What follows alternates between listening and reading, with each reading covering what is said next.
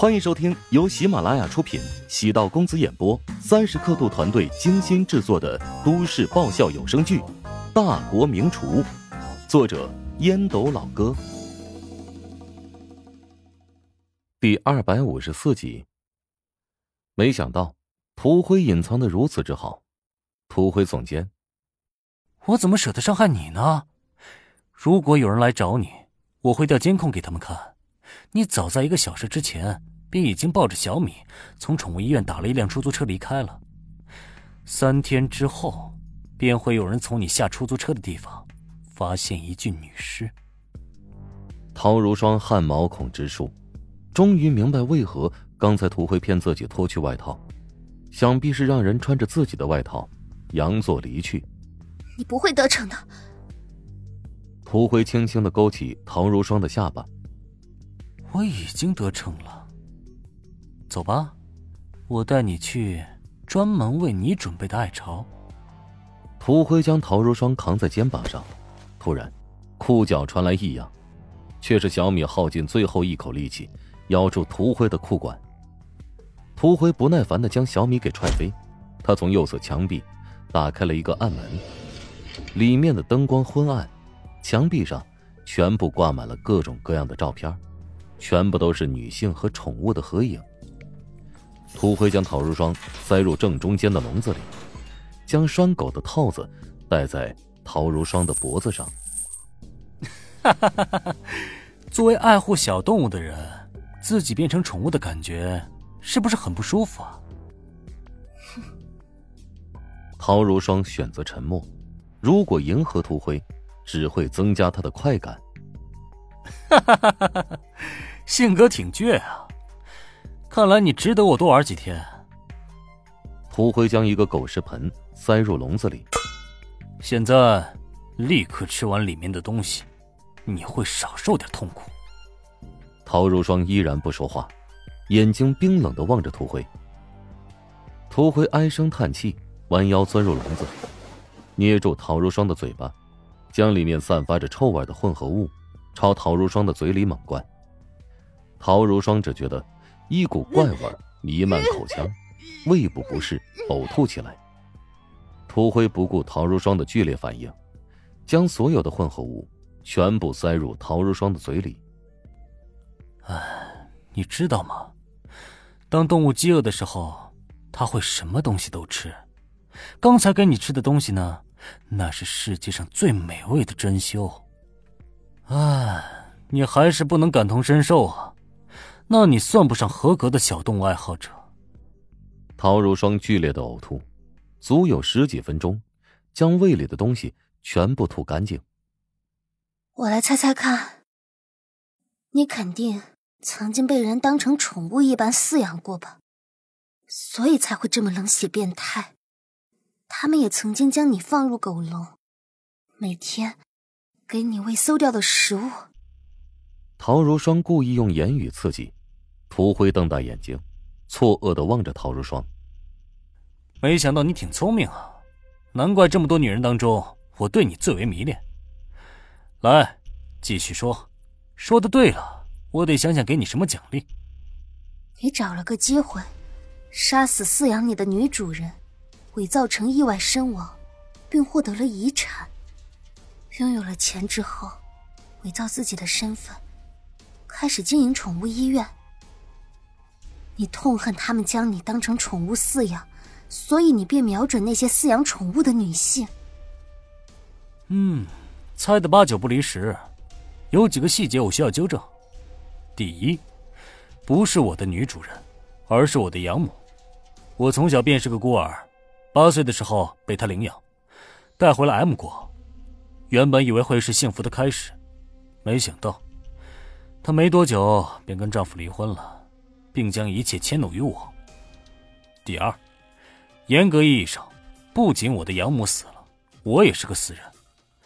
我为了她杀死了她的前夫，她竟然为此将我关在房间里。后来我找了个机会，让她把我放出来，将她打晕，最终关入笼子里，这样她成了我的宠物。第三，我并不痛恨你们这些小动物爱好者。相反，我喜欢你们，因为你们身上拥有我养母的善良与单纯。陶如霜只觉得阴风阵阵，他喜欢看恐怖电影，但任何一部恐怖电影都没有这般令人毛骨悚然。涂辉站在自己的角度讲述个人经历，透露了不少细节。养母可能从来没有迁怒过他，只是涂辉自己幻想，为自己的行径寻找借口。养母将他关在房间里，可能只是为了保护他，又或者发现他身上的戾气，担心他出去伤害别人。至于涂辉后来一直瞄准饲养宠物的年轻女性下手，其实。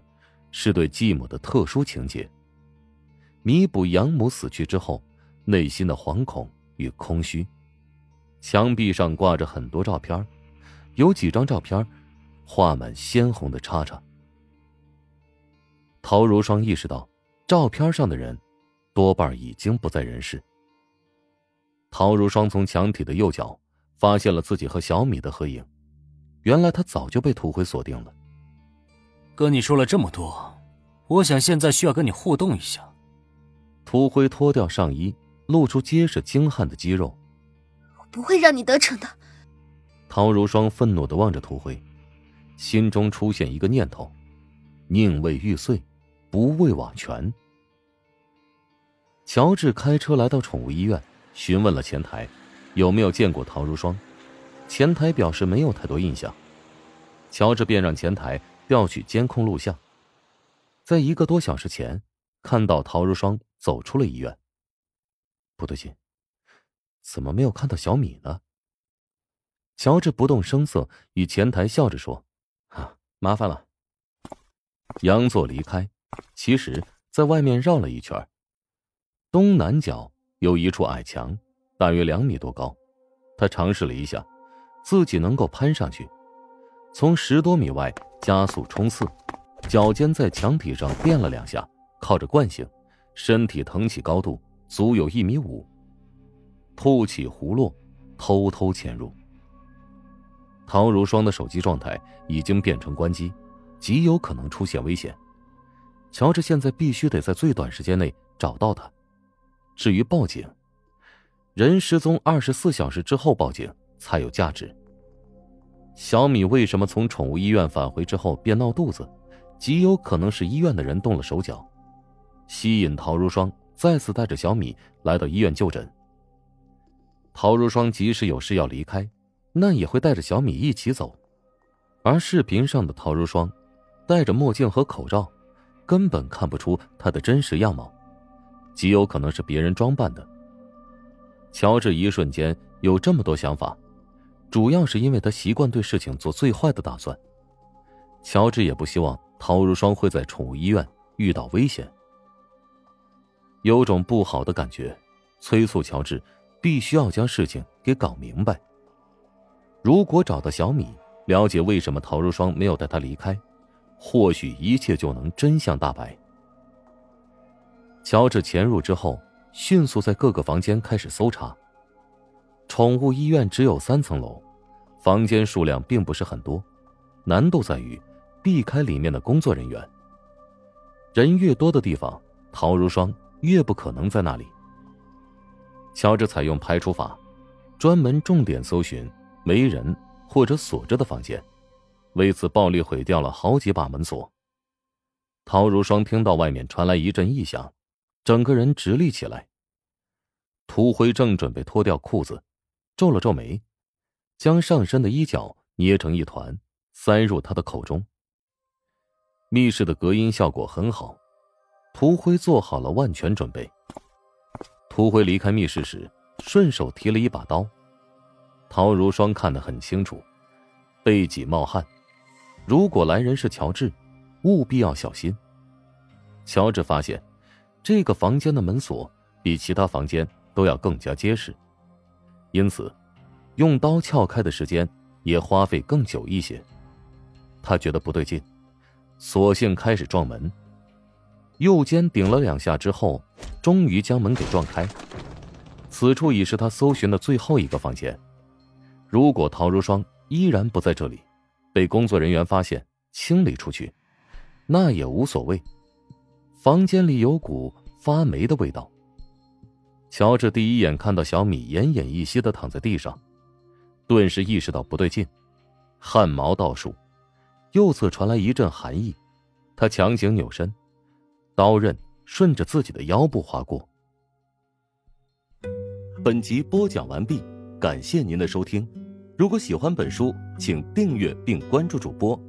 喜马拉雅铁三角将为你带来更多精彩内容。